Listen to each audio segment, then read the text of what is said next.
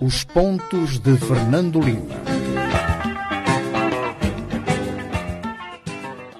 Boa tarde, uh, rádio ouvintes e telespectadores. Cá estamos nós para mais um Pontos de Fernando Lima. Falamos eh, do local habitual que é a Rádio Savana 100.2. É um programa em que, sexta sim, sexta sim, aqui na sua rádio, comentamos sobre os assuntos eh, que marcaram eh, esta semana. E hoje vamos olhar para o início do julgamento das chamadas dívidas ocultas. Vamos comentar a comunicação do Presidente em relação ao Covid-19. Vamos olhar para o escândalo das isenções e também para a reabertura, a abertura das portagens e também o, vamos comentar sobre as cartas eh, de condução. Fernando Lima, eh, boa tarde. Eh, cá estamos nós para um programa hoje, sexta-feira, o dia em que o Semanário Savana completa 21 anos após o seu lançamento. Um marco importante, Fernando Lima. Muito, 28 anos, muito, 28 anos. Muito importante, um jornal que sempre saiu à rua, quando inclusivamente faltam as cartas de condução, uh, não falta o Savana. O que mostra que o setor privado muitas vezes tem eh, características e vitalidades que faltam ao setor, ao setor público. Mas é um marco incontornável no país e em termos internacionais, dado que é o primeiro semanário independente de, de Moçambique. Muito bem, eh, Fernando, antes de comentarmos os temas que alinhamos para o programa de hoje, vamos ao seu eh, tema de semana, que é baseado na entrevista de Lionel Dick, o, o patrão da DAG, eh, que diz que foi fundamental para manter a situação eh, em Cabo Delgado, sobretudo Pemba, Fernando. É, eu achei muito importante estas declarações de, de Lionel Dick, dez meses depois de formalmente a DAG sair de, de, de Moçambique. Não só porque considera que foi fundamental a presença da, da empresa em Moçambique, não obstante o grupo não ultrapassar os 30 elementos e uh, os, quatro, os quatro helicópteros, isto para mostrar que uh, uma força tão diminuta manteve, de algum modo, em sentido a chamada insurgência de, de, de Cabo Delgado. Uh, dois outros aspectos que me parecem muito interessantes é que ele considera que se houvesse vontade política, uh, Mocimbo da Praia podia ser retomada e que a DAG, com o apoio de forças no terreno, poderia ter feito uh, esta operação. Uh, isto são declarações muito importantes porque uh, a presença dos insurgentes durante um ano em Mocimbo da Praia danificou imenso a imagem de Moçambique no exterior e, sobretudo, a imagem e a incapacidade das Forças Armadas moçambicanas. Ele argumenta também, eh, Fernando Lima, eh, que durante a, a, a, permanência da DAG eh, foi o, o, o, tempo que o, o, exército moçambicano precisava para se organizar, treinamento e, e tudo mais. Ah, sim, ele uh, fala sobre isso e diz que basicamente as empresas privadas de segurança têm exatamente esse papel. Uh, esse papel porque, uh, por um lado, respondem às incapacidades das Forças Armadas uh, locais e, por outro lado, permitem a essas mesmas Forças Armadas e aos governos em dificuldade ganhar tempo. Que foi isso que aconteceu, porque a DAG fez exatamente o intervalo entre as dificuldades que Moçambique uh, enfrentou em Cabo Delgado e depois a entrada no teatro de operações da força do Ruanda e da força da SADEC. Há uma outra declaração curiosa. Há uma outra declaração uh, do, do, do Lionel Dick uh, que diz que uh, as tropas do Ruanda e também da SADEC eh, são pagas para estar, para estar lá, mas não querem estar lá. Ele quer estar lá. É, bem, eh, eu penso que aí a declaração tem esta ambiguidade porque ele quer comparar uh, a acusação de Haddad ser uma força mercenária com o facto de quer a força da SADEC, quer a força do Ruanda, ser paga também por estar, uh, por estar em Moçambique. Claro que uh, ele esquece outros elementos importantes que são o, o caráter de Estado e o caráter multilateral que revestem a presença da força da SADEC e a força do Ruanda em Moçambique, que não se pode comparar a uma empresa privada, independentemente de haver ou não de haver ou não acordos uh, para a presença desta empresa em Moçambique. Um outro aspecto que me parece bastante importante e que tinha de algum modo uh, passado para trás é uh, a percepção também de Lionel D que acha que o conflito não se resolve pela via militar e que há outras questões que têm que ser resolvidas para ser resolvido o conflito em Cabo Delgado. Que é um, um ângulo, que é um ponto que é, discutíamos muito aqui no programa, Fernando Lima. Exa uh, uh, exatamente.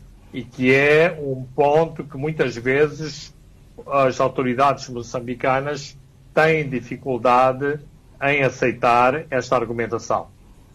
Muito bem, uh, Fernando Lima, vamos olhar para o nosso primeiro tema, que é o julgamento uh, das chamadas dívidas ocultas, que corre uh, na BOR. Começou esta semana, após uma interrupção feita em dezembro do ano passado, é, mas o que marcou esta semana, Fernando Lima, foi a ausência do advogado Alexandre Chival, que não se fez presente ao tribunal, onde devia ser ouvido na qualidade de declarante. É, face a esta situação, o juiz da causa, Virgínio Batista, deferiu um pedido é, do Ministério Público, emitiu o um mandado de captura contra o causido. Fernando Lima, é um Chival a desafiar o tribunal por considerar que este, este julgamento é, está demasiado politizado? Uh, cl claramente há uma politização há uma politização maior do julgamento. Não me parece que Chival esteja a agir uh, sozinho. Uh, ele poderia ter outras pontes para que o tribunal não radicalizasse os seus posicionamentos e, portanto, na minha interpretação, há esta tentativa de fazer com que Chival apareça como uma das vítimas do juiz e do Ministério Público neste julgamento. E, e depois também vimos que esta decisão eh, contrariou a, a vontade eh, da Ordem dos Advogados de Moçambique, que é assistente do Ministério Público neste processo. É corporativismo, Fernando. Bem, uh, quer-me parecer que há aqui uma nova nuance também na, na Ordem dos Advogados. Uh, eu não tenho informação interna que me permita fazer uma análise mais profunda deste reposicionamento. Uh, é importante sublinhar que claramente há um reposicionamento. Uh, é importante sublinhar que a Ordem dos Advogados não está de per si no julgamento. a Ordem está como assistente, assistente de quem? Assistente do Ministério Público. Ora, os últimos posicionamentos, quer em relação a Chival, quer em relação à declaração e ao posicionamento do advogado Imran uh, Issa, que era advogado da Chopela e de António Carlos do Rosário, quer-me parecer que a ordem dos advogados se está, de algum modo, a distanciar do seu posicionamento de assistente do Ministério Público. Acha que, acha que está a sobrar ao lobby das dívidas ocultas? Uh, não sei se, se a expressão será a mais adequada ou se não será uma visão muito radical, mas uh, claramente uh, os últimos posicionamentos parecem muito na linha de, de, toda a bateria dos advogados de defesa uh, que se perfilam no, no, no tribunal. E depois, uh, ainda um outro aspecto que me parece relevante, uh, embora a, a, Ordem tem todo o direito de o fazer, nomeadamente pedindo a comparência em tribunal do presidente uh, Filipe Nyusi. Portanto, mais uma vez, a Ordem uh, procurando mostrar mais independência no protagonismo que tem tido neste julgamento.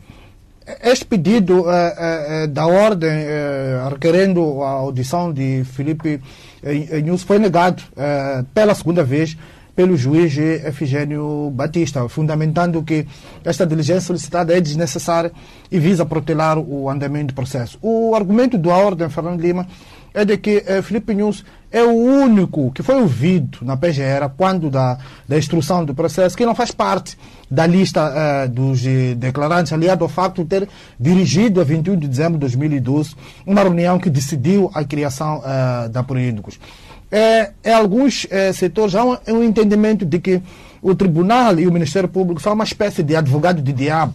Cria uma espécie de cortina de fumo é, à volta de, de Filipe Nunes. E quando o nome de Filipe Nunes é pronunciado no tribunal, há um certo nervosismo é, da parte do juiz e da magistrada Ana Sheila Marangola É um a, a, assunto que não é aprofundado quando o nome de, de Filipe Nunes aparece. E qual é o seu comentário em volta deste assunto, Fernando ah, eu penso que esses uh, comentários uh, são válidos.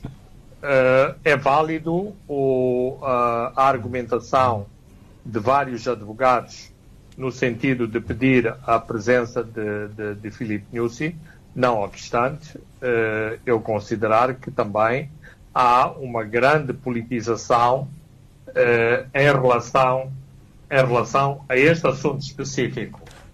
Por exemplo, parece-me que é um excesso e um exagero argumentar que Filipe Nussi foi uma peça fundamental. Ora, uh, eu permito-me a disputar este argumento, nomeadamente em relação ao Ministro das Finanças, em relação ao Governador do Banco de, de, de, de Moçambique, dando eh, também um, um, um, menor protagonismo ao atual Ministro das Finanças e ao anterior Ministro do, do, do, do Interior.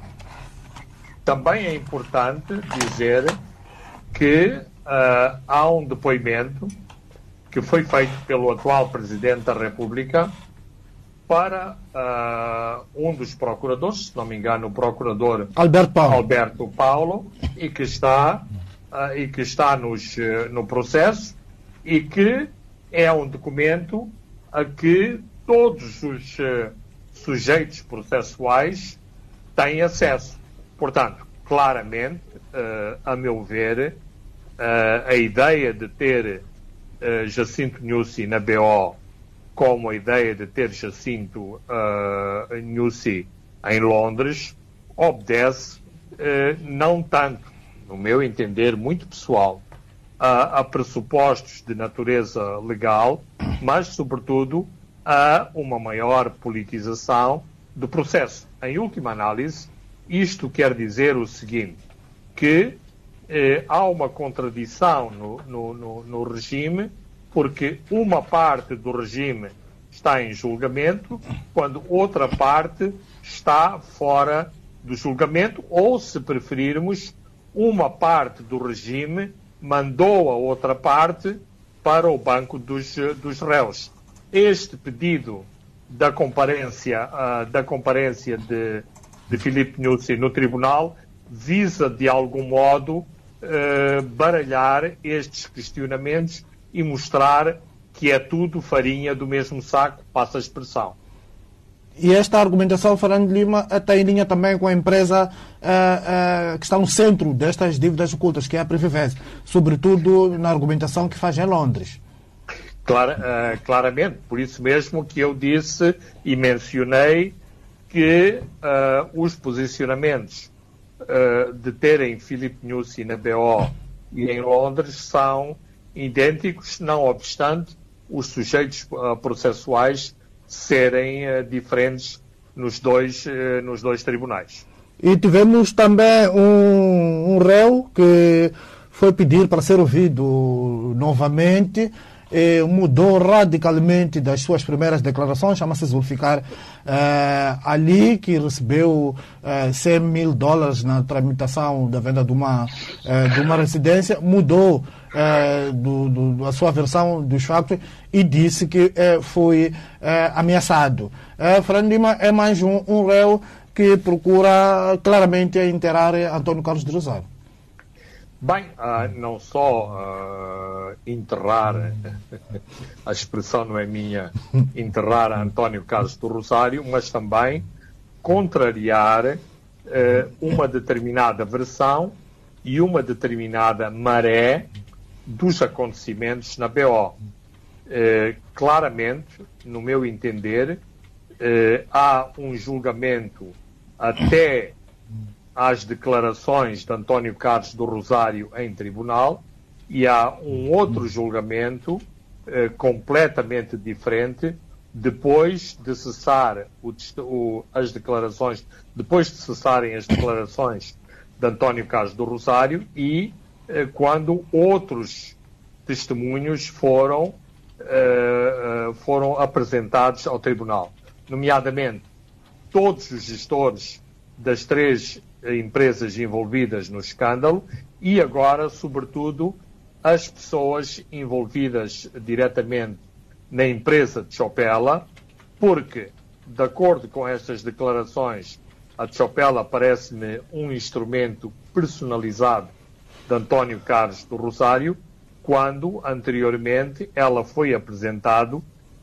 apresentada como um veículo securitário criado para servir os interesses da segurança da segurança de Estado. Daí, daí no meu entender, eh, vários declarantes terem achado por bem alterarem as suas declarações porque, digamos, a maré de oportunidade eh, mudou e, portanto, estas pessoas querem ficar do lado eh, mais confortável eh, do julgamento, porque inclusivamente correm o risco de serem acusados de perjúrio e serem constituídos réus eh, no processo. E estamos pouco a pouco para quase em finais de, de fevereiro ouvirmos aquele que é, que é aquilo que vai ser o ponto mais alto eh, deste julgamento, que é a audição do declarante Armando Emílio Guebuza, o antigo eh, chefe de Estado, Franklin. Mas antes, an, mas antes do presidente Guebuza, vamos ter o ministro, o atual ministro da Economia e Finanças, Adriano Maleano. Sim, uh, Maleano é importante, uh, sobretudo para explicar a renegociação das obrigações emitidas uh, a favor da Ematum. E, portanto, uh, de algum modo, e isto também depende muito do tribunal, depende muito da defesa, e nem sempre a defesa faz as melhores perguntas e as perguntas que interessam, uh, que interessam ao público, mas o depoimento de Adriano Malayan, se for bem conduzido, demonstra que já depois já depois de o escândalo uh, ter rebentado e no atual, uh, no decurso das atividades do atual governo, uh, houve iniciativas de renegociação desta dívida, de pagamento, de pagamento desta dívida específica da, da, da Ematum, segundo os termos negociados pelo atual Ministro das Finanças e os seus eh, assessores. Muito bem, é, Fernando Lima, vamos olhar para o, um outro segundo, outro tema que é relacionado com a comunicação do Presidente da República no quadro da Covid-19. Foram relaxadas esta semana algumas medidas, sobretudo ligadas à atividade econômica que regressa à normalidade. Fernando Lima, era chegada a hora Claro que era chegada a hora, sobretudo, uh, acho que os moçambicanos acolheram com uh, alívio uh, não só a frequência das, das praias, mas, sobretudo, também a frequência de bares e, resta e restaurantes. Não é que o bolso dos moçambicanos seja particularmente recheado, mas é um hábito social transversal na sociedade moçambicana. A frequência e o convívio uh, em grupo de pessoas nos bares, e quando digo bares, estes bares revestem as formas mais variadas em função do estatuto social que, de, de, cada grupo que frequenta estes sítios, sobretudo de consumo de, de, de cerveja. Portanto, certamente que este fim de semana teremos grandes aglomerações sem qualquer respeito por distanciamento social e muito menos uh, o uso de máscaras, uma vez que ninguém bebe cerveja com palhinha. E, e também, Fernando Lima, esse reabrir eh, eh, eh, das praias reanima o setor do turismo que há muito se ressentia deste bloqueio. Absolutamente. Embora aqui o governo achou por bem eh, continuar a ter uma prerrogativa, ou seja, eh, o facto de a abertura das praias estar confinada a, a, um horário específico, nomeadamente 16 horas, permite que a polícia eh, faça a sua intervenção eh, em caso de grandes aglomerações e em caso de claras evidências de consumo de bebidas uh, alcoólicas. Acha que ainda é importante manter o recolher obrigatório para zero horas? Uh, eu penso que é uh, irrelevante, mas como o recolher obrigatório, e como já abordámos no programa, mostrou outros benefícios em, em termos de controle de, de circulação de, de, de pessoas, nomeadamente eh, à noite, eh, isto também se eh, revelou benéfico em termos de controle de crimes contra a, a propriedade. E, portanto, a minha, a minha explicação não tem tanto a ver com o Covid, mas tem a ver com algo que uh, é oportuno, sem ser oportunista, para a própria polícia, que assim eh, controla melhor determinados movimentos a horas em que são frequentes os crimes contra a propriedade e, inclusivamente, crimes eh, de agressões, eh, de agressões corporais.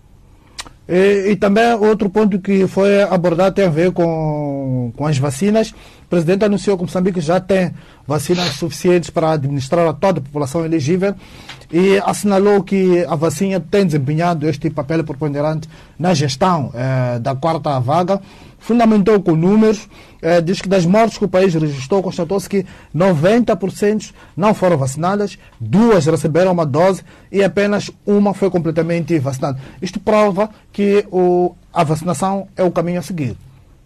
Uh, claramente. E isto uh, é um certificado de boa gestão para as nossas autoridades sanitárias, nomeadamente para o Ministério da Saúde, para o Instituto Nacional de Saúde, para todo o pessoal de saúde, uh, de saúde em Moçambique, e nós sabemos quão martirizada foi a classe uh, dos funcionários ou dos trabalhadores sanitários durante a segunda vaga, exatamente por esta altura do ano em, 2000, uh, eh, em 2021 e este desempenho das autoridades moçambicanas uh, me parece reconhecido pela OMS, uma vez que estava a ler hoje um, um post que considera que Moçambique é o terceiro, o terceiro país em África com melhor desempenho em termos de, de vacinações. E em linha também o que está acontecendo no mundo, Moçambique é, vai avançar para a administração de uma terceira dose de reforço para as pessoas com idade igual ou superior a 60 anos, Fernandinho.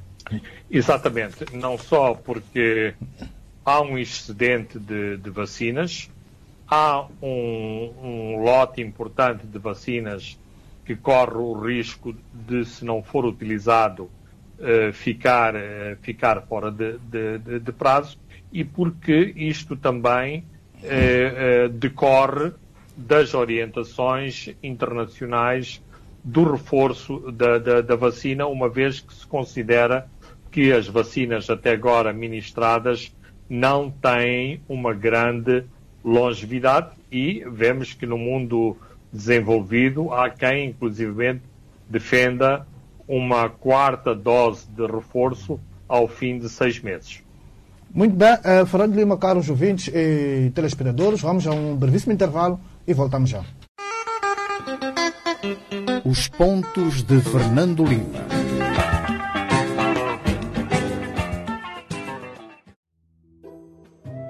Helder sempre foi maninga cacata, mas ultimamente está diferente. Ah, deixa que eu pago. Malta, hoje o almoço é por minha conta. Querido, tão bonitos aqueles brincos. Compras para mim? Claro, meu amor. Deixa comigo. Não foi o Helder que deixou de ser cacata. São as promoções do Standard Bank que estão cada vez melhor.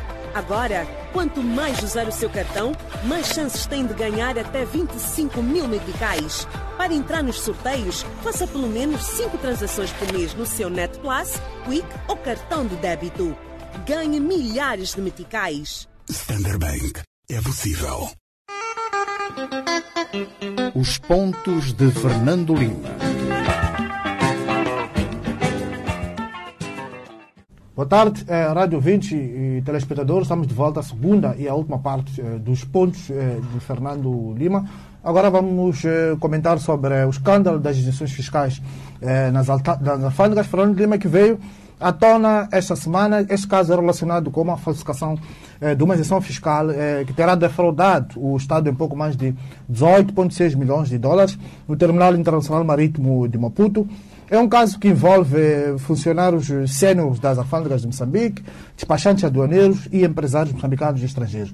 Mas é que argumento, Fernando Lima, que este caso é apenas a ponta eh, do iceberg. Este tipo eh, de casos são recorrentes nas alfândegas com ramificações eh, em setores à volta do Partido Fernando Fernando Lima. Ah, e, exatamente. E a questão de fundo, a questão de fundo, que tem sido discutida inclusivamente com o Fundo Monetário Internacional, é, tem a ver com o excessivo leque de isenções fiscais que há em Moçambique. Ou seja, o facto de haver isenções uh, incentiva este tipo de, de descaminho, porque uh, os vários envolvidos, por exemplo, nesta, uh, nesta fraude, tentam beneficiar-se da isenção. Ou seja, eles conseguiram uma mega isenção e depois foram utilizando isenção. esta isenção global para os mais diversos fins, nomeadamente uh, propriedade, uh, importa, uh, importação, importações várias e beneficiando vários intervenientes nomeadamente os próprios uh, importadores e depois os uh, agentes envolvidos nas operações, nomeadamente as alfândegas e os, de, uh, os despachantes.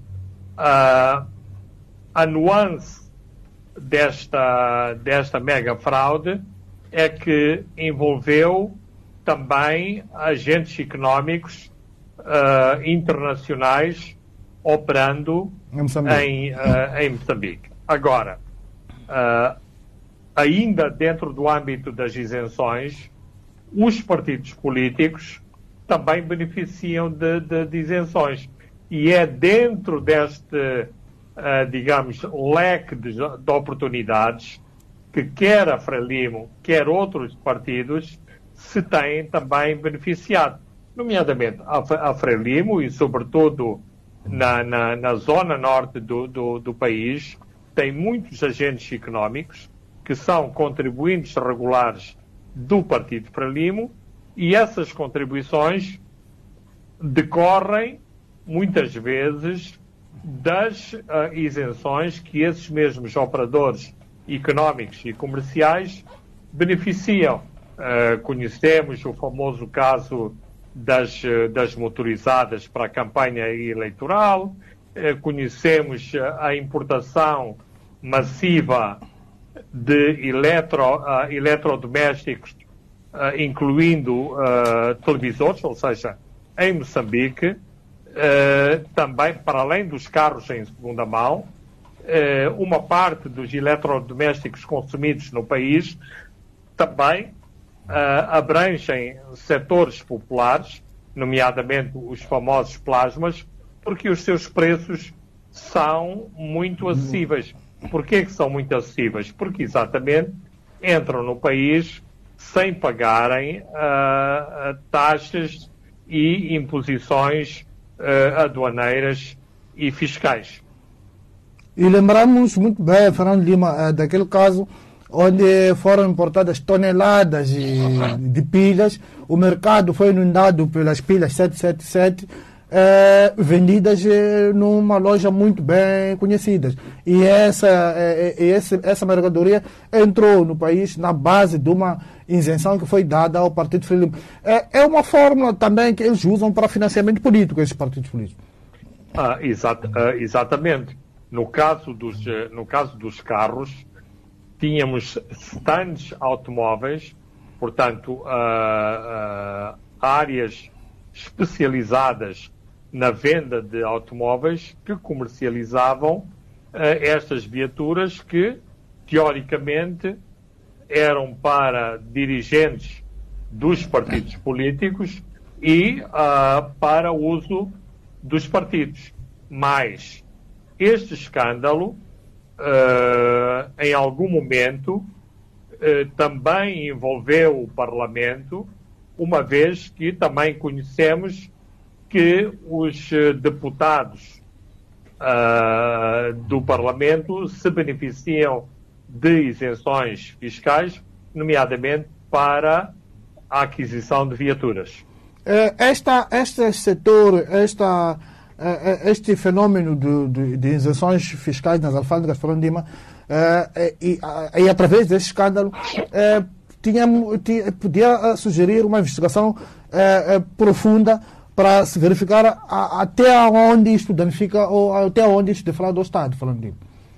Ah, exatamente, e portanto cabe e compete à Procuradoria-Geral da República determinar qual a extensão e profundidade que quer dar a esta investigação.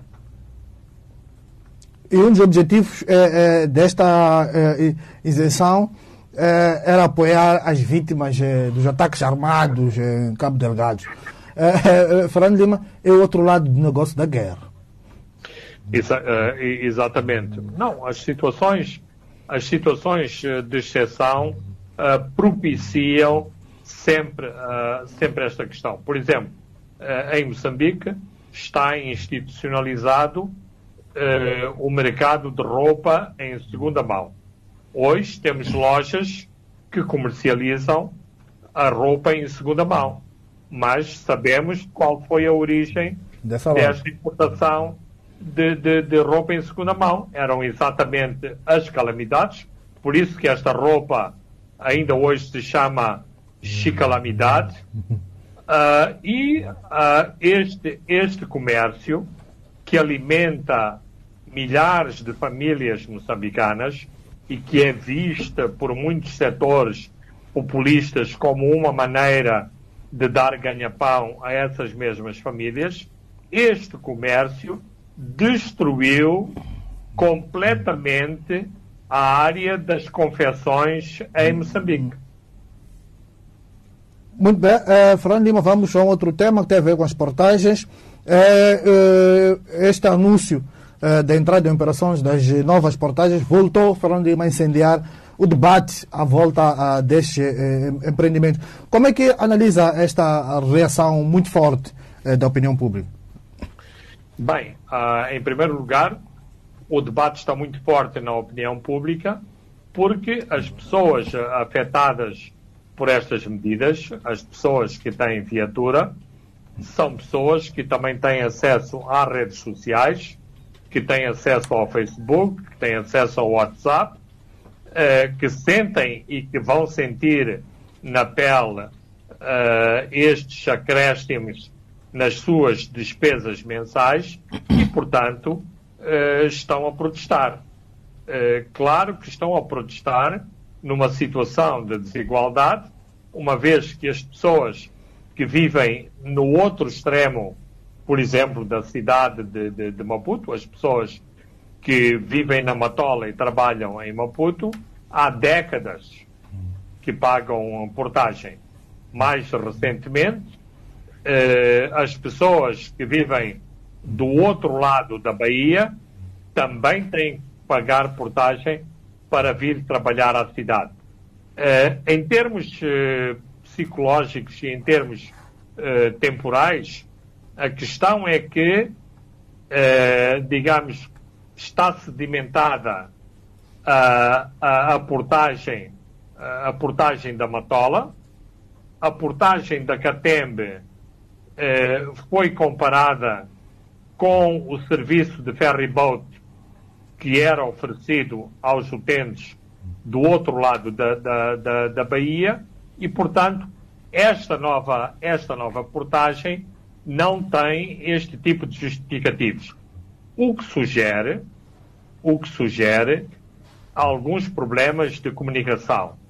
Problemas de comunicação em relação à própria portagem, em relação aos montantes da, aos montantes da, da, da portagem, em relação à empresa que se vai beneficiar dos pagamentos da portagem, a Revimo, eh, que muitas pessoas não sabem se é uma empresa pública ou uma parceria pública ou privada. Era importante esclarecer a natureza, a natureza desta empresa. E, por último, uma questão que me parece muito importante. Se a portagem não penaliza uh, enormemente aquele, o, o, eh, o simples uh, proprietário de viatura que vem a Maputo para trabalhar, uh, para trabalhar ou que vem a Maputo para outros, por outros motivos, os outros escalões das, das portagens penalizam gravosamente operadores económicos, por exemplo, pessoas que têm eh, caminhões e que têm atividades económicas e comerciais na cidade de Maputo e que, ao contrário das pessoas que têm eh, os carros, ou seja, os vulgos eh, carros de turismo, não têm eh, tarifas especiais pela frequência e pelo uso frequente uh, desta, desta área da grande circular de Maputo. Aliás, estes que fazem atividade econômica, claramente que vão repassar este custo uh, para o consumidor final e aquele que tem um veículo particular não tem como fazer isso, Fernando. Ex exatamente. Mas, por exemplo, nós vemos uma preocupação das autoridades em uh, atribuir aos chapas uma tarifa simbólica que dificilmente será passada para os passageiros.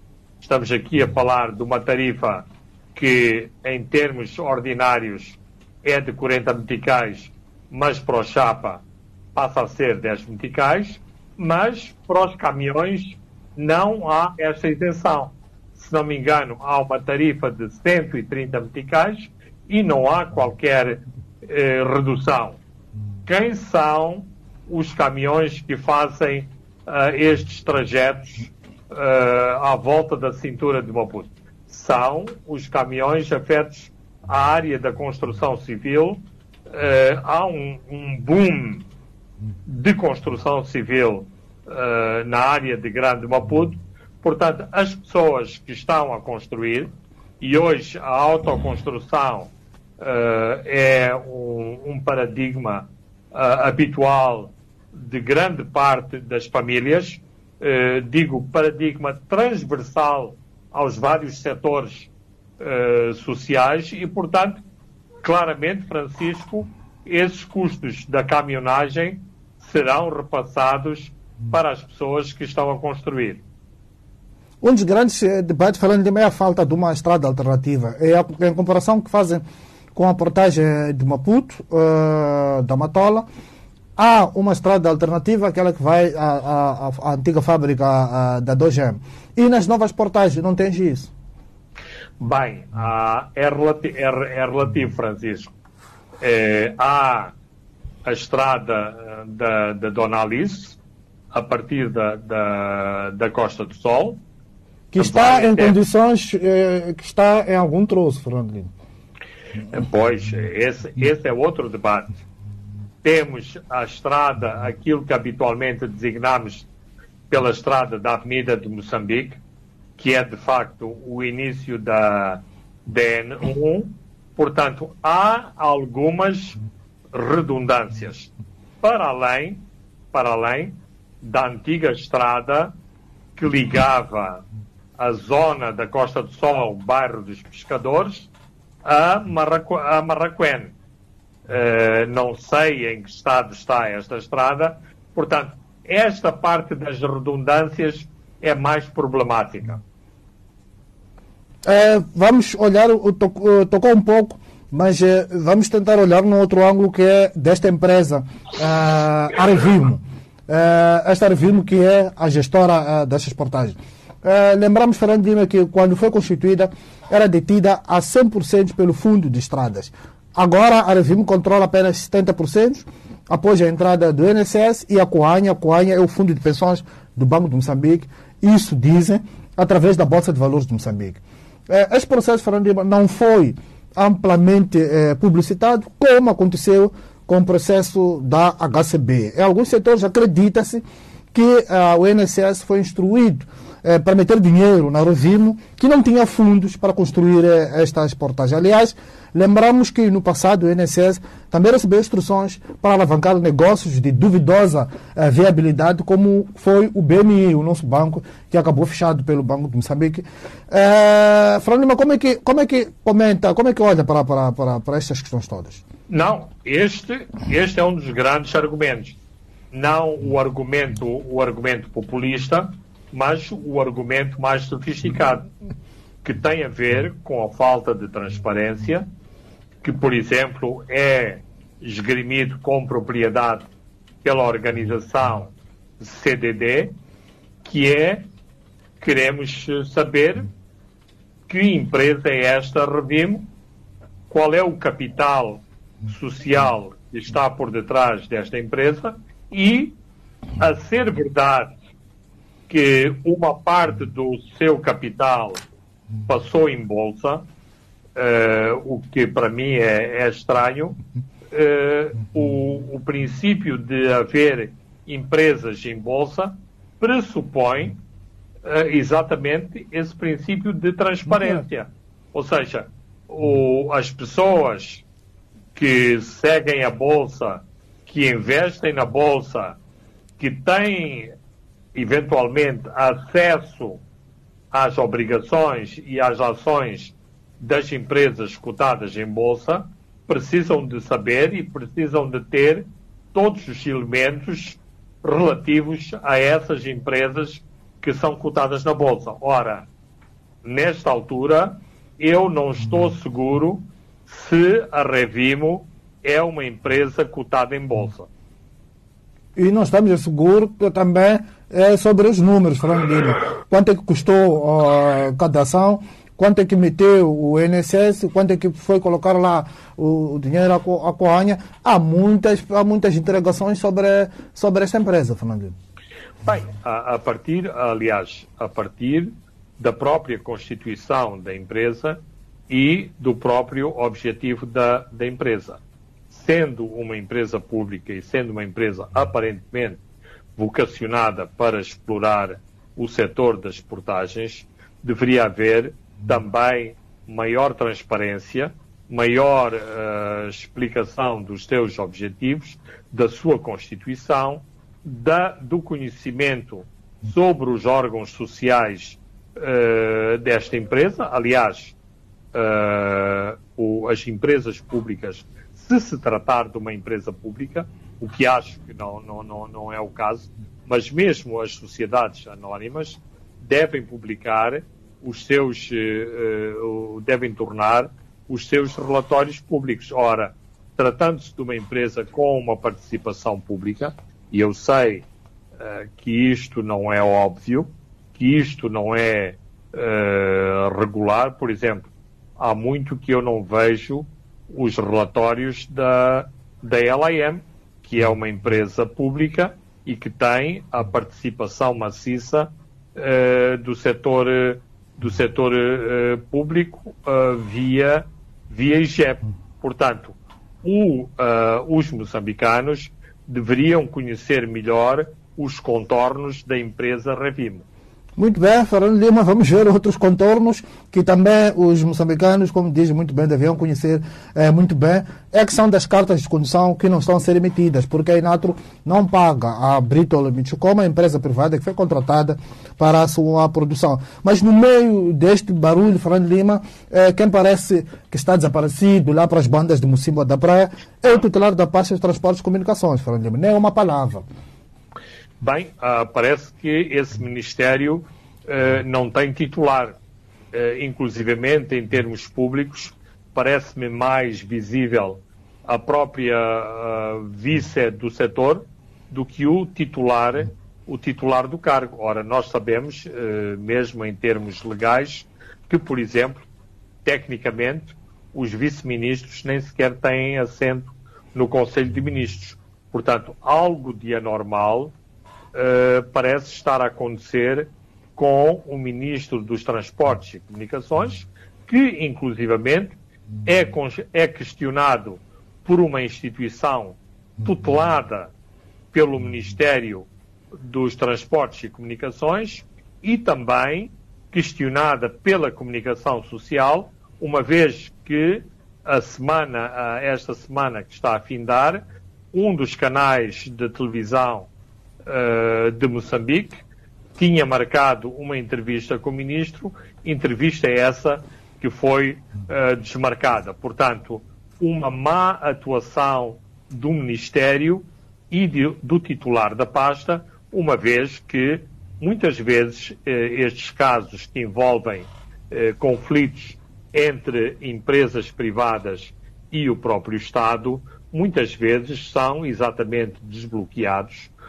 pelos titulares eh, dos pelouros respectivos. Eu compreendo que há aqui um problema administrativo, que é exatamente um visto eh, de tribunal, que há uma situação anómala de duas instituições em que uma foi extinta e uma nova foi criada, inclusivamente também com contornos rocambolescos, uma vez que eh, os seus órgãos sociais não estão eh, totalmente eh, constituídos e exatamente por isso é que se torna relevante e extremamente importante que eh, uma decisões de caráter político sejam tomadas para desbloquear as situações. Mas a carta de condução é uma área muito sensível e que causa um grande desconforto na opinião pública, uma vez que uh, um setor uh, sensível da população, da, sobretudo da população urbana, precisa de, de, de, de, carta de condução.